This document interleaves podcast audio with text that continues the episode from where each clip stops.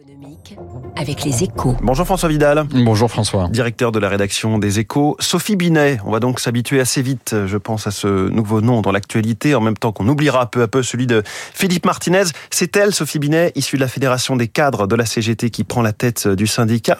Une surprise de taille qui pourrait bien masquer euh, un autre changement selon vous, François?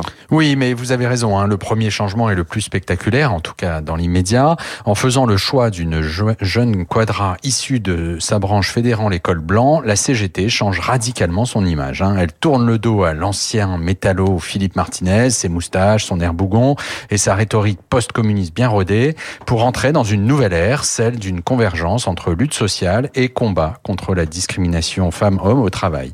Mais ce virage vers une forme de modernité, hein, incarnée par cette bosseuse à la réputation de négociatrice avisée, pourrait bien s'accompagner d'un durcissement sur le fond aussi, car si Sophie Binet n'était pas la candidate des opposants à Philippe Martinez, jugé trop mou par certaines grandes fédérations, son élection au secrétariat général sonne tout de même comme un désaveu pour l'équipe sortante. Sur la réforme des retraites, elle a toutefois indiqué qu'elle se rendrait à Matignon mercredi avec l'intersyndicale, s'inscrivant euh, dans la continuité de son prédécesseur. Oui, mais elle a ajouté qu'elle était opposée à toute idée de pause ou de médiation, un message de fermeté qui vise à mobiliser les militants CGT, bien sûr, mais qui sonne aussi comme un avertissement adressé à la CFDT de Laurent Berger et à ses éventuels velléités de dialogue avec le gouvernement.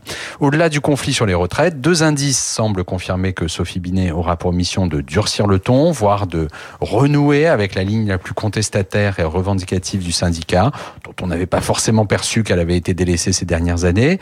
Premier indice, l'abandon de toute idée de partenariat avec les associations environnementales, ainsi que des projets de rapprochement avec les syndicats FSU et Solidaires esquissés par l'équipe sortante.